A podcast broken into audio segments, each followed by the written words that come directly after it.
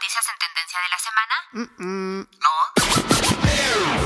Entonces no te puedes perder Infocal, el programa donde se discuten los temas en tendencia de la semana, tanto informativos de todo tipo como musicales de distintos géneros. Infocal, todos los viernes a las 5 de la tarde y la retransmisión los lunes a las 12 del mediodía. Y ahora también en el podcast de la estación. Infocal, abre tu mente, despierta tus sentidos. Las opiniones vertidas en este programa son de exclusiva responsabilidad de quienes las emiten y no representan, necesariamente, el pensamiento de Radio Procultura Asociación Civil. ¿Y tú, qué tan curioso y analítico eres? ¿Te consideras una persona que está al tanto de lo que sucede en la actualidad? Infocal, el nuevo programa de Radioactiva TX, que llega para informarte de los acontecimientos semanales más relevantes en el mundo, con temas sociales, culturales, deportivos, de entretenimiento y mucho más. Pero eso no es todo. ¿Ah, no? No. En la parte musical de Infocal abordaremos géneros, artistas, eventos y cualquier tema musical que esté haciendo ruido en la industria, pero lo haremos de una forma muy diferente a lo normal, con el fin de borrar algunos estigmas y generar pensamiento crítico entre la sociedad. Comenzamos. Muy buenas tardes a todos y todas, sean bienvenidos a Infocal. Ya llegamos a nuestro programa número 33 al aire aquí por Reactiva TX 89.9 de FM y también ya estamos en el programa número 4 en Spotify. Y para las personas que nos estén escuchando en Spotify, les recordamos que por cuestiones de derechos de autor no podemos poner las canciones completas, así que pues bueno, nada más les vamos a dejar unas cuantas recomendaciones musicales, pero en el programa que hacemos normalmente al aire, ahí sí está completa, entonces si en algún momento tienen la oportunidad de darse una vuelta por Tequisquiapan Querétaro, recuerden que estamos todos los viernes a las 5 de la tarde en el 89.9 FM de ahí, los viernes a las 5 de la tarde y en la retransmisión los lunes a las 12 del mediodía. Y si se lo pierden por cualquiera de estos dos horarios y también si están en Spotify pero quieren escuchar las canciones completas, recuerden que también estamos en el podcast de la estación que lo pueden encontrar como radioactivatx.org. Ahí se van al menú de hasta arriba, dan clic en Infocal y listo. Ahí pueden estar escuchando los programas de las últimas dos semanas. Como cada viernes, lunes o ya depende de cualquier día que nos estén escuchando, está con nosotros Paola. Hola Paola, ¿cómo estás? Hola a todos y a todas, muy buenas tardes, espero se encuentren muy muy bien. La verdad es que bastante bien, no me quejo, creo que ha sido una semana bastante relajada y espero que para todos ustedes también lo sea porque bueno, tenemos que seguirle echando todos los kilos todo el tiempo. Y mira, aprovechando ahorita que pues ya se viene el fin de semana, se viene un descansito, el lunes, el lunes es un festejo muy muy importante yo creo que para todos nosotros y de nuestra parte queremos decirles muchas muchas felicidades a todas las mamás, que se la, que se la pasen muy muy bien, que las festejen también muchísimo y un abrazo muy muy grande. Sí, qué bueno que comentas esto, porque justamente el lunes en la retransmisión va a caer en 10 de mayo, entonces pues qué mejor, ¿no? Muchas felicidades a todas las mamás que nos estén escuchando. Y antes de comenzar, nos gustaría recordarles que cualquier queja, duda, comentario, sugerencia, etcétera, etcétera, nos la pueden hacer llegar por dónde, Paula. Por el Facebook de la estación y ahí estamos como Radioactiva TX 89.9 FM. Y pues bueno, ya vamos a arrancar con los temas del programa del día de hoy, así que cuéntanos, Paola, cuáles son los cuatro temas que traemos para esta edición de Infocal. Claro que sí, los temas que traemos para ustedes el día de hoy serán 1. Derrumbe del metro, la mayor tragedia en Ciudad de México desde el sismo de 2017. 2. Lo que está pasando en Colombia. 3. Todo lo que debes saber sobre el repechaje de la Liga MX. 4. Ya conocemos a los finalistas de la UEFA Champions League. Lady Gaga. Y en la parte musical estaremos hablando de Lady Gaga, quien recientemente estuvo en tendencia debido a que Coldplay plagió la imagen de su disco Cromática. Pues ya lo escuchaste, quédate con nosotros porque si eres fanático de los deportes, te va a interesar muchísimo este programa con la final de la Champions League y con el repechaje de la Liga MX, acompañado de dos temas bastante polémicos que estuvieron sonando muchísimo en la semana y acompañados de la música de esta famosa artista, Lady Gaga. Y la primera recomendación musical de este día para la versión de Spotify es la canción John Wayne.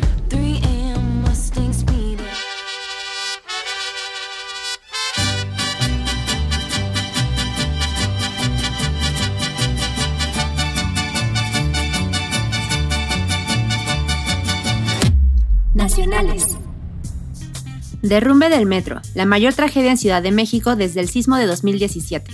Al menos 25 personas han muerto y casi 80 han resultado heridas tras derrumbarse la viga de un puente del metro de la Ciudad de México en la noche del lunes. Se trata de la mayor tragedia en la ciudad desde el terremoto de 2017. Alrededor de las 10.25 de la noche, la estructura que soportaba uno de los tramos exteriores de la línea 12 del metro se ha desplomado sobre una de las principales avenidas al sureste de la capital. La mañana de este martes, Sheinbaum ha pedido desde la conferencia mañanera evitar especulaciones y esperar el resultado del peritaje sobre el accidente. Andrés Manuel López Obrador ha prometido que la investigación se llevará a cabo sin ocultar nada, sin impunidad y sin miramientos de ninguna índole, el canciller Marcelo Ebrard, responsable de la construcción de la línea 12 del metro durante su gestión como jefe de gobierno de la ciudad entre 2006 y 2012, ha asegurado que se pondrá a disposición de las autoridades. Decenas de familiares de las víctimas se acercaron a lo largo de la noche del lunes y la mañana del martes al lugar del incidente para tratar de averiguar el paradero de sus allegados. Los heridos fueron trasladados a los principales hospitales de la zona, en Tláhuac e Iztapalapa, en el sur de la ciudad. Las labores de recogida de escombros comenzaron pasadas las 9 de la mañana del martes, y casi tres horas después las grúas lograron retirar uno de los vagones, que había quedado suspendido encima de las vías del metro. Los equipos de rescate y protección civil tuvieron que asegurar la zona porque había riesgo de que se produjera otro derrumbe y que un convoy cayera desde una altura de más de 4 metros. La línea 12 del metro, inaugurada en octubre de 2012, fue durante meses motivo de orgullo de la izquierda mexicana, presumía de una histórica inversión de 1.800 millones de dólares y de que ofrecía servicio diario a casi medio millón de personas que antes no podían cruzar rápidamente una zona del sureste de la capital. Sin embargo, ya en 2014 se tuvo que suspender el servicio en 11 de las 20 estaciones que la conforman por oscilaciones detectadas en las vías, que podían ocasionar un descarrilamiento. Durante la gestión del actual canciller, Marcelo Ebrard, entonces como jefe de gobierno por parte del PRD, la construcción de esta línea se vio envuelta en un escándalo de corrupción que afectó a más de 30 funcionarios. Inaugurada al filo del terminar su mandato, poco más de un año después, el funcionamiento fue suspendido por el nuevo alcalde, Miguel Ángel Mancera, señalando una serie de irregularidades y defectos que ponían en peligro a los pasajeros. La polémica supuso un duro golpe a la carrera de Brad. Su trayectoria ascendente se truncó a partir de aquello, en 2015, irrumpió en la Cámara de Diputados. Quería hacerse escuchar en una sesión de la comisión parlamentaria que investigaba el uso de 26 mil millones de pesos en presupuesto, casi un 50% más del monto previsto, en una operación que tuvieron involucrados grandes empresas como la mexicana ICA y Grupo Carso. La línea 12 siguió siendo un desastre para los mandatarios hasta el gobierno de Claudia Sheinbaum, los vecinos de esta zona habían alertado a las autoridades que el temblor del 19 de septiembre de 2017 había afectado a la estructura del metro de forma visible, concretamente en el punto que se derrumbó este lunes. Las autoridades detectaron entonces un daño en una viga del puente, la columna 69, que sostenía uno de los tramos de la línea. Quedó dañada en la base y el sistema de transporte colectivo ordenó su reparación, para la que invirtió tres meses de trabajo y 15 millones de pesos, según informaron las autoridades en enero de 2018. La caída del puente y de dos de los vagones del metro sobre la avenida ha dejado este tramo inhabilitado, al igual que la línea 12 en su totalidad.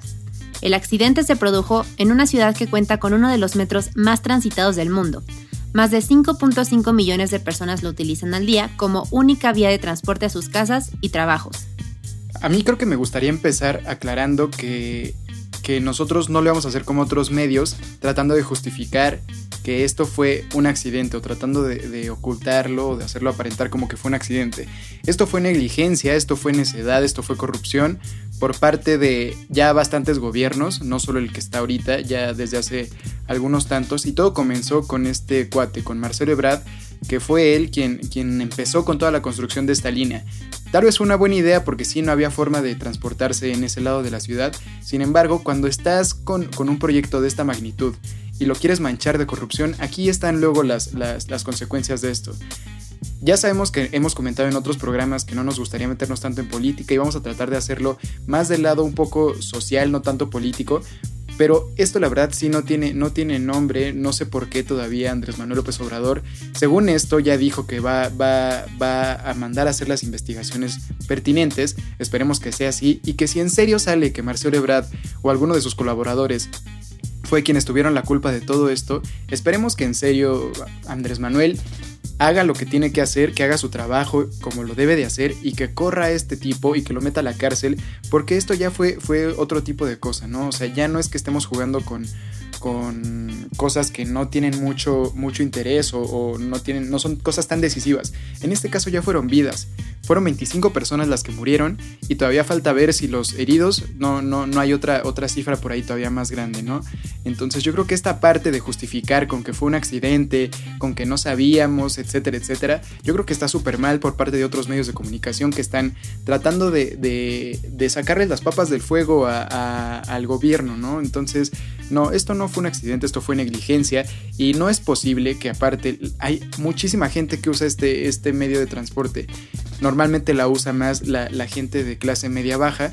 No es posible que si ya de por sí vivimos en un país donde ser clase media baja ya te implica un montón de esfuerzos, un montón de, de cosas en contra de ti, que todavía tengas que ir arriesgando tu vida a la hora de transportarte al trabajo o del trabajo a tu casa y que ahí también ya estés en peligro, ¿no? Ya de por sí ya sabemos que hay un montón de asaltos en el metro, ya sabemos que está todo sucio, que no, no tiene las mejores condiciones y todo, pero ahora ya ni siquiera vas cuidándote del asaltante, ahora vas cuidándote de que no se vaya a estrellar, no se vaya a incendiar, no se vaya a inundar, porque también en este jueves amaneció con la noticia de que también el metro de la raza estaba inundado y estaba completamente inhabilitado, ¿no? Entonces yo creo que ya es completamente inaceptable esta parte de que qué están haciendo con los impuestos, ¿no? ¿Qué están haciendo con lo que se supone que deberían demandar de presupuesto para allá? Según el presidente se jacta de decir que estamos en una, en una época de austeridad, que somos un gobierno, bueno, que es un gobierno austero el que ahorita tiene México, que están tratando de, ahorrar para que no haya corrupción. Sin embargo, aquí estamos viendo que sigue habiendo corrupción, o sea,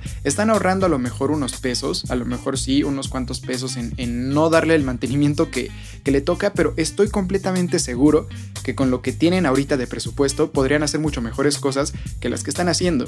Entonces, punto que se estén ahorrando alguna, alguna parte del presupuesto y toda la cosa y que sí, en serio, en esa parte estén como que haciendo las cosas un poco mejor que los gobiernos anteriores. Sin embargo, no puede ser posible que le quites tanto presupuesto a, al metro, a, un, a una cosa tan importante como el metro que, que puede cobrar vidas, que ya anteriormente ya habían pasado otros tantos accidentes y que de todos modos ya les habían dicho, ya les habían informado que, que las columnas estaban mal, mucha gente en redes sociales ya les había comentado esto, ya habían hecho sus pertinentes denuncias y de todos modos la negligencia del gobierno se vuelve a, hacer presente, ¿no?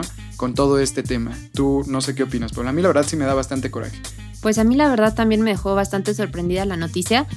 O sea, yo les puedo decir mi, ejemplo. Yo ah, hace algunos años, de hecho casi cuando se acaba de inaugurar la estación, la línea 12, perdón, yo empecé a viajar bastante, bastante por motivos escolares y la verdad es que pues sí, te, creo que al estar acostumbrado a, estar viendo las otras estaciones del metro y de repente llegar a esa línea, la verdad es que sí fue bastante nuevo, como que se ve todo muy bonito y todo, pero creo que una pregunta que nos debemos hacer todos es, ¿cómo si es tan nueva, si le invirtieron tanto dinero, por qué está empezando a tener tantas fallas? Vamos, o sea, primero eh, dijeron que iba a, salir cierto número de estaciones, después tuvieron que quitar algunas por lo de las oscilaciones del metro, que no se fuera a salir de las vías. Ahorita esto, entonces, ¿por qué si gastaron tanto? ¿Por qué pues no le han dado el mantenimiento correcto o tal vez ni siquiera se terminó de construir bien, quién sabe. Pero es muy nueva la estación como para que esté teniendo tantas fallas. Y no digo que las otras sean perfectas, porque no sabemos que también tiene sus fallas. Ahorita nos acabas de comentar de otra línea que justamente el jueves se inundó. Sí, todas tienen sus fallas, pero ¿por qué si algo está nuevo, ya tienen como más tecnología, ya tienen también más conocimiento sobre cómo hacer esto? ¿Por qué está teniendo tantas fallas? Y pues fallas que ya hicieron perder bastantes vidas. Sí, exacto. Yo creo que ahí, ahí también radica otra, otra parte de las cuestiones que, que sí es bien importante. Porque al ser esta línea la más nueva de toda la ciudad, al invertirle tanto dinero, por qué está fallando tanto y desde el principio, ¿no? Parece que tenía Marcelo Ebrard ahí como que una urgencia de sacarla rápido antes de que, de que se le acabara su tiempo de mandato como jefe de gobierno. Parece que pues lo hicieron ya al aventón y después con Miguel Ángel Mancera también, ¿no? O sea, que más allá de decir, sabes que esta cosa está mal hecha, se va para atrás el proyecto, o vamos a hacerlo desde cero, o desde donde se quedaron, pero lo que esté bien hecho, lo respetamos y de ahí hacemos algo bien. O también ahorita con Claudia Sheinbaum, ¿no? O sea, alguien que realmente haya dicho, ¿saben qué? Esto fue una porquería, lo hicieron mal, pero yo no voy a seguirlo, o sea, vamos a hacerlo otra vez o vamos a agarrar todo lo que esté bien y vamos a echarlo para adelante, vamos a hacer un buen proyecto que realmente funcione, porque aparte en, el gobierno de Marcelo Ebrard, no, perdón, en el de, en el de Miguel, en el de Miguel Ángel Mancera, ahí fue donde subieron el, el, boleto del metro de 2 a 5 pesos. Aparte, esa encuesta fue una jalada, porque era como de que, ¿qué prefieres? ¿Que lo subamos a 5 o a 10 pesos? Y la gente dijo, no, pues a 5 pesos. Y ya el gobierno dijo, es que la gente pidió que se subiera a 5 pesos el boleto del metro. O sea, ya completamente cosas sin sentido, ¿no? Pero bueno, pon tú que ahora le va, ya le subieron la tarifa al metro. Se supone que esto era para darle buen mantenimiento, para tener un metro de, de buena calidad, pues, o sea, no comparable con el primer mundo, pero sí algo, algo bien hecho, ¿no? Se supone que para eso fue.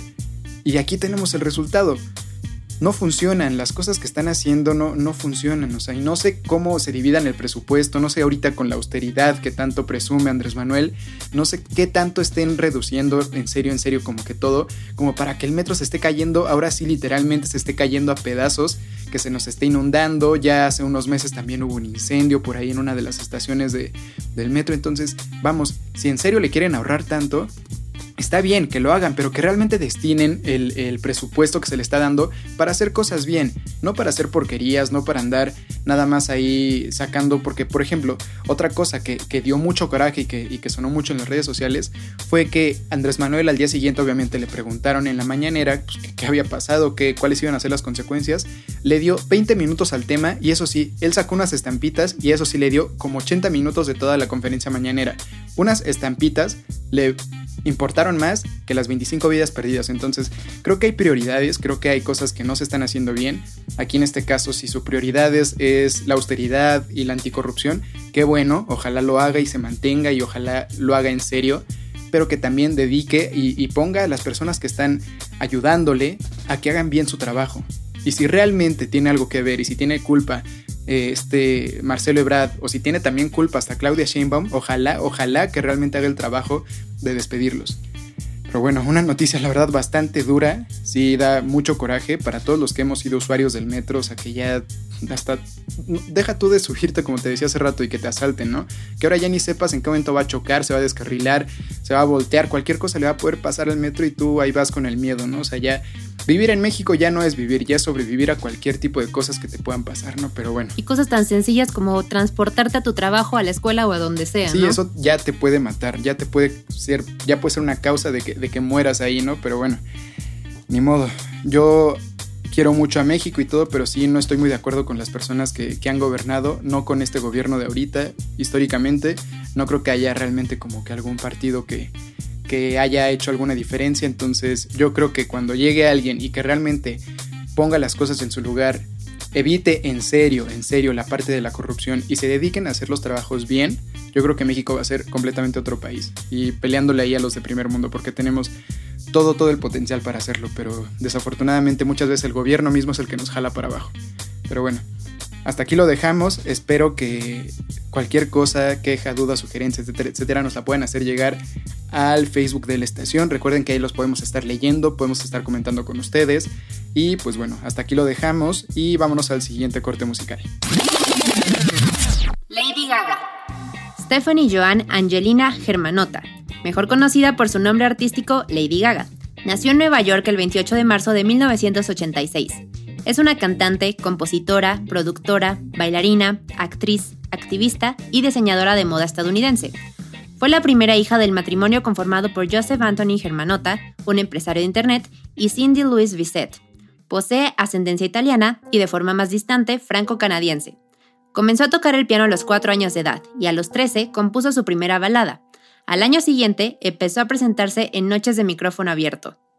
Y para esta nota les hacemos la recomendación musical de la siguiente canción, Dope.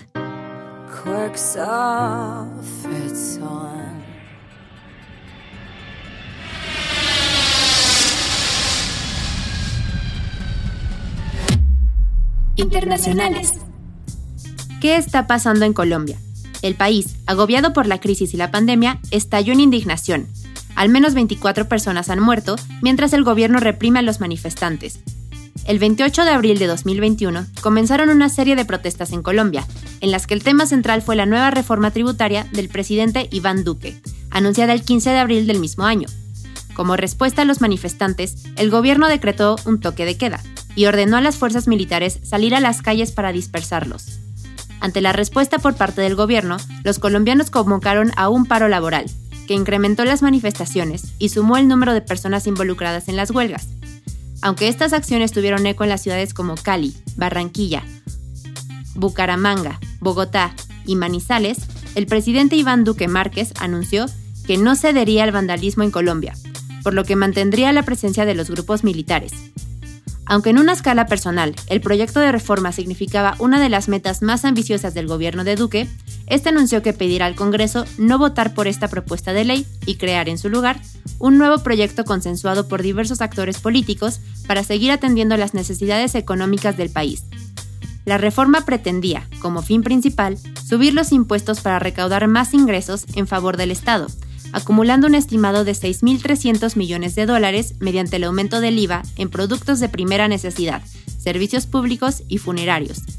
Para 2022, quienes ganaran más de 2.4 millones de pesos mensuales, unos 13.429 pesos mexicanos, declararían impuesto de renta, y esta medida se extendería para 2023 hacia aquellas personas que reciben una cifra superior a 470 dólares, es decir, 9.520 pesos mexicanos.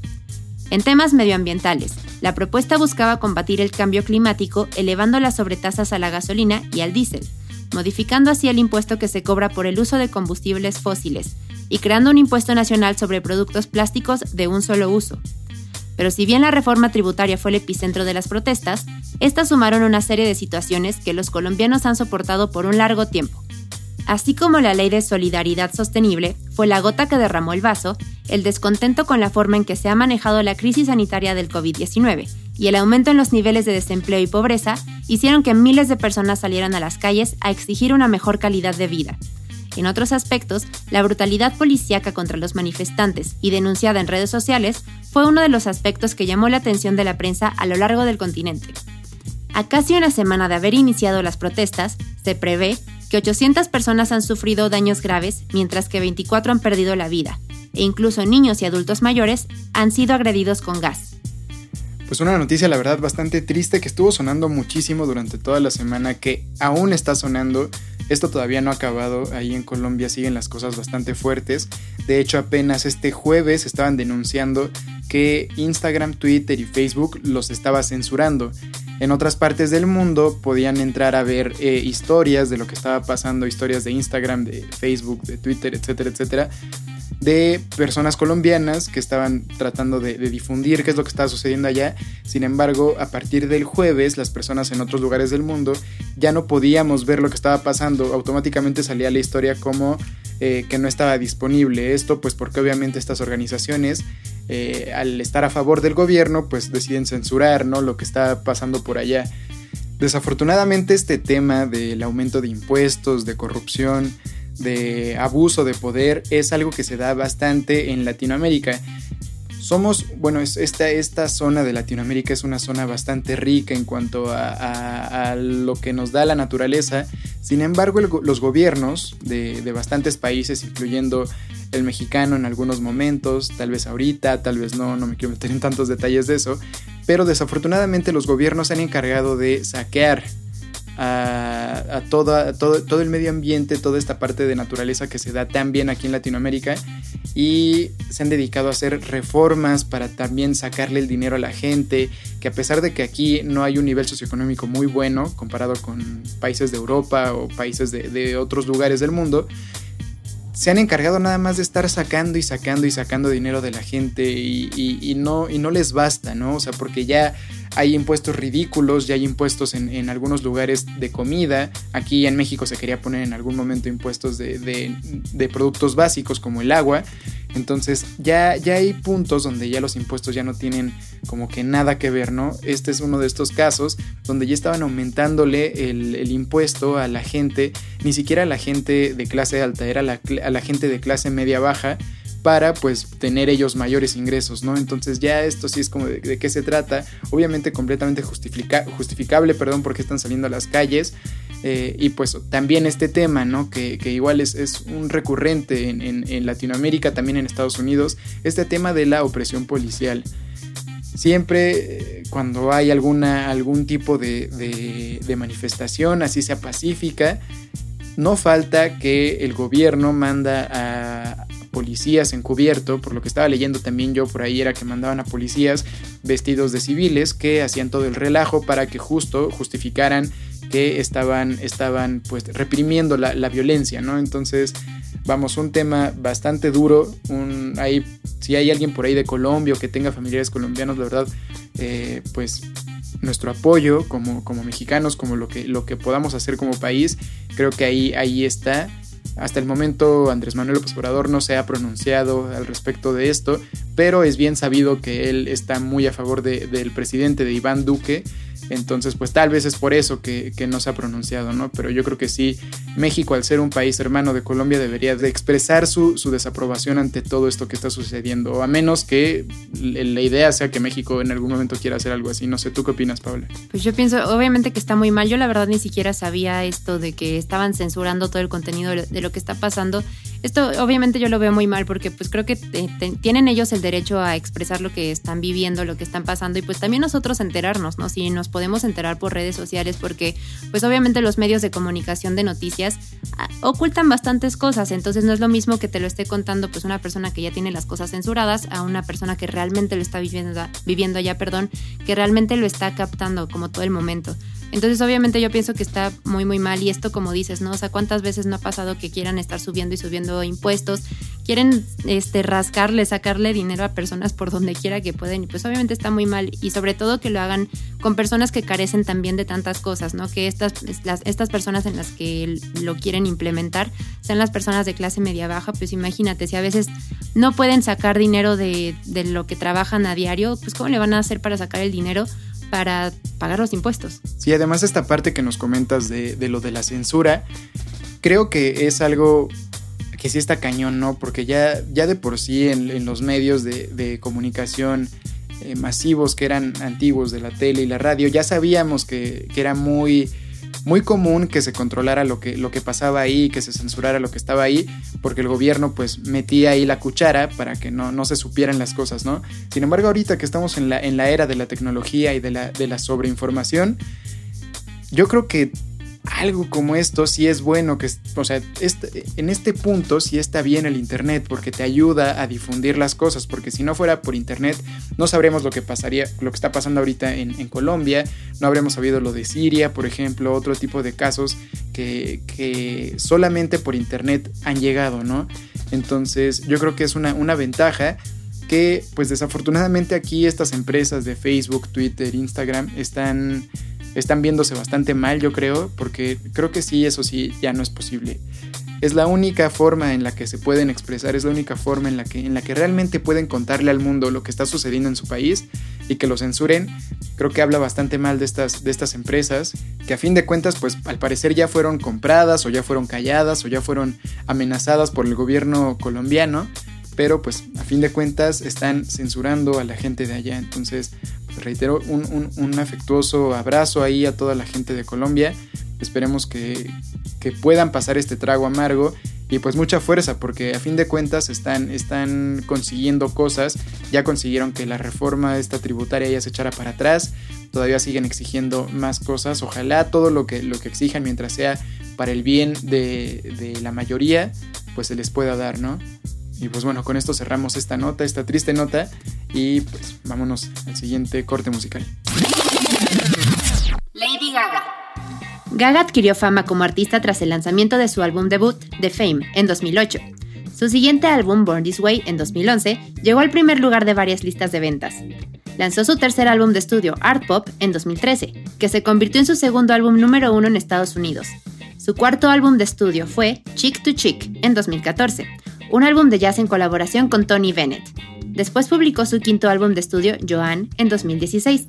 En 2018, Gaga debutó en el cine en la película A Star is Born, la cual fue un éxito en crítica y taquilla. Posteriormente, lanzó su sexto álbum de estudio, Cromática, en 2020, que recibió elogios de la crítica y alcanzó la cima en los conteos semanales de varios países. Y la recomendación musical para esta nota es Seen From Above.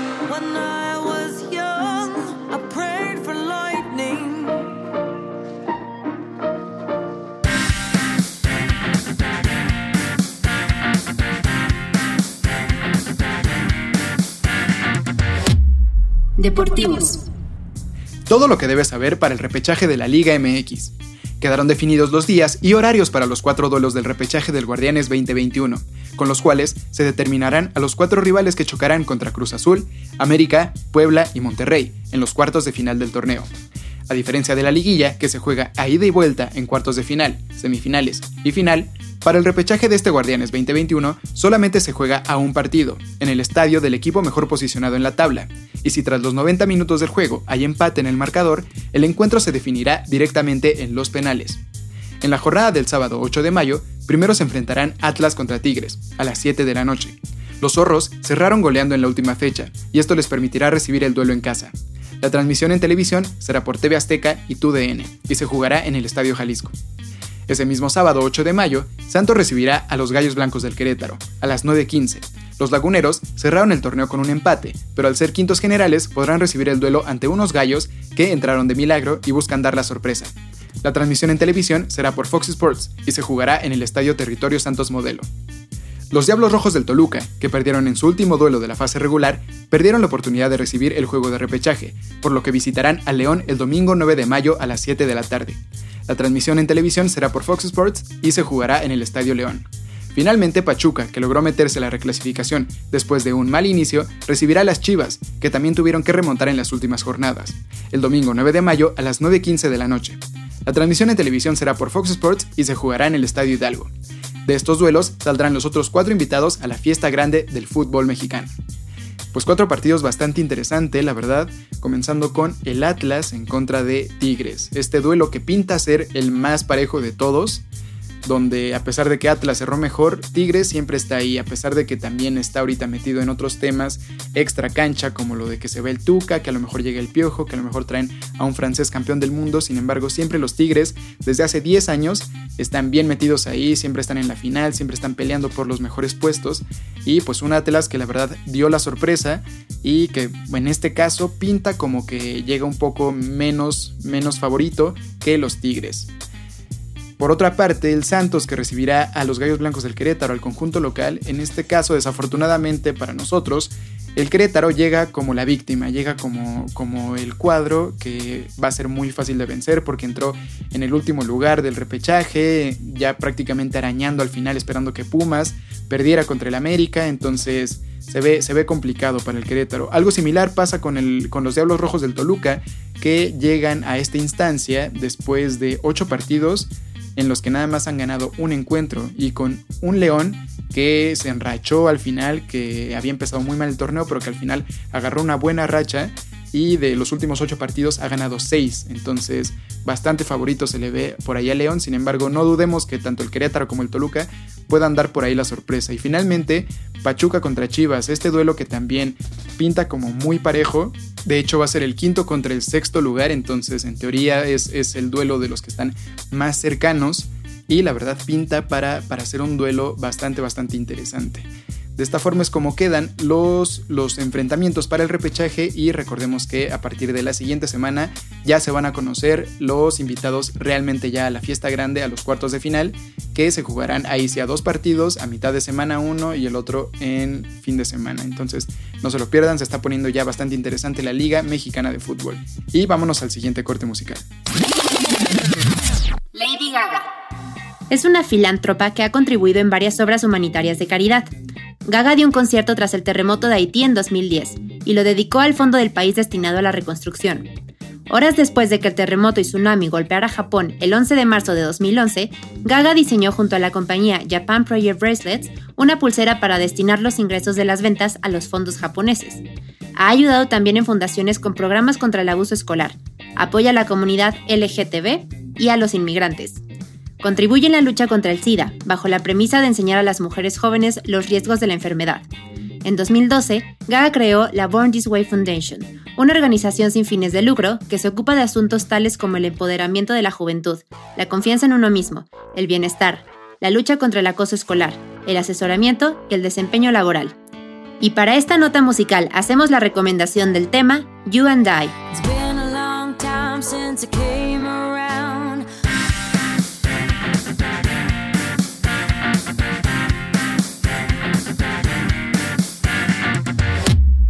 Deportivos.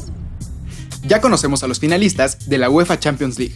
Manchester City y Chelsea se medirán en la final de la UEFA Champions League 2020-2021, una final inglesa en la que el equipo de Guardiola y el de Tuchel pelearán por el primer y el segundo título continental en toda la historia de sus respectivos clubes. El encuentro será el domingo 29 de mayo a las 2 de la tarde hora del centro de México y tendrá lugar en Estambul, que iba a ser la sede de la final de 2020, pero finalmente no pudo serlo debido a la pandemia de COVID-19. El recinto será el Estadio Olímpico de Ataturk, inaugurado en 2002 y que fue testigo del famoso milagro de Estambul, donde el Liverpool remontó un 3-0 en contra del Milan, llevándose su quinta Champions. Por el momento, el Estadio Olímpico de Ataturk se prepara para acoger la final de la máxima competición europea. Según el Daily Mail, la UEFA comunicó que el 29 de mayo se permitiría la entrada de público en el Coliseo turco. De esta forma, 9.000 aficionados se distribuirían a lo largo y ancho de las 76.092 localidades del estadio. Y finalmente ya tenemos a los dos equipos invitados a la gran final de la UEFA Champions League, Manchester City y Chelsea. Dos equipos que llegan en condiciones bastante diferentes. Por un lado tenemos al Chelsea, que desde aquella Premier League de 2017 no ha ganado nada.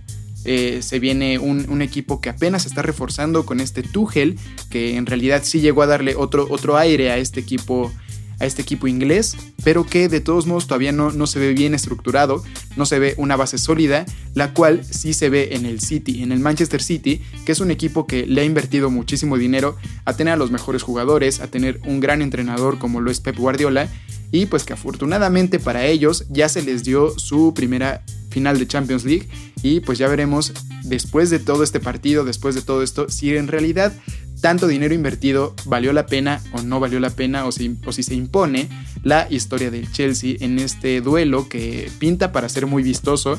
No es la primera vez que se enfrentan dos equipos ingleses en la final, ya lo han hecho también por ahí en alguna otra ocasión el Chelsea también contra Manchester United, donde ganó el, el United. Entonces se viene bastante bueno y aquí creo que algo que cabe destacar es que podemos ver que la liga, la Premier League, la Premier League es la que manda en Europa con dos ingleses en la final de la Champions, creo que ya no cabe duda de que esta liga es la nueva, la nueva reina de Europa. Anteriormente era la Liga Española, pero ya tiene unos años para acá que ha ido de bajada, de bajada, de bajada. Y pues por el momento, al parecer, la Premier League es la liga mandona de Europa. Entonces ya tenemos estos dos finalistas. Recuerden, el 29 de mayo a las 2 de la tarde no se pueden perder este duelazo. Y vámonos al siguiente corte musical. Lady Gaga. A lo largo de su carrera, Gaga ha conseguido una gran variedad de reconocimientos. En cuanto a música, ha ganado un total de 12 premios Grammy en 10 categorías distintas. Sus 12 premios la convierten en la novena mujer con más Grammys en la historia. Gaga también ha ganado 3 American Music Awards y 7 Billboard Music Awards. En los MTV Video Music Awards ha conseguido 18 galardones. En cuanto al cine y la televisión, ha recibido 3 nominaciones a los premios Oscar, una como mejor actriz y dos como mejor canción original, de las cuales ganó uno. En esa entrega de los Oscars se convirtió en la primera mujer en ser nominada el mismo año como mejor actriz y mejor canción original. Y de esta forma es como llegamos prácticamente al final de este programa, queridos amigos y amigas. No nos queremos ir sin antes recordarles a las personas que nos estén escuchando por Spotify que por aquí desafortunadamente no podemos poner las canciones completas, así que si quieren en algún momento escuchar el programa completo con todas las canciones, eh, si están por Tequisquiapan, le pueden poner al 89.9 de FM todos los viernes a las 5 de la tarde, también los lunes a las 12 del mediodía en la retransmisión. Y si se lo pierden por cualquiera de estos dos lugares o no andan por allá, recuerden que también estamos en el podcast que lo pueden encontrar como radioactivatx.org. Ahí se van al menú de hasta arriba, dan clic en Infocal y listo, y pueden estar escuchando los programas de las últimas semanas. Muchas gracias y nos escuchamos la siguiente semana. También les recordamos que cualquier comentario, sugerencia o participación que nos quieran hacer llegar es bienvenido y nos lo pueden dejar en la página de Facebook, que aparece como Radioactiva TX89.9. Muchas gracias por estarnos escuchando el día de hoy, esperamos que el programa haya sido de su gusto. Y para esta última nota musical les hacemos la recomendación de Shallow. Infocal, abre tu mente, despierta tus sentidos.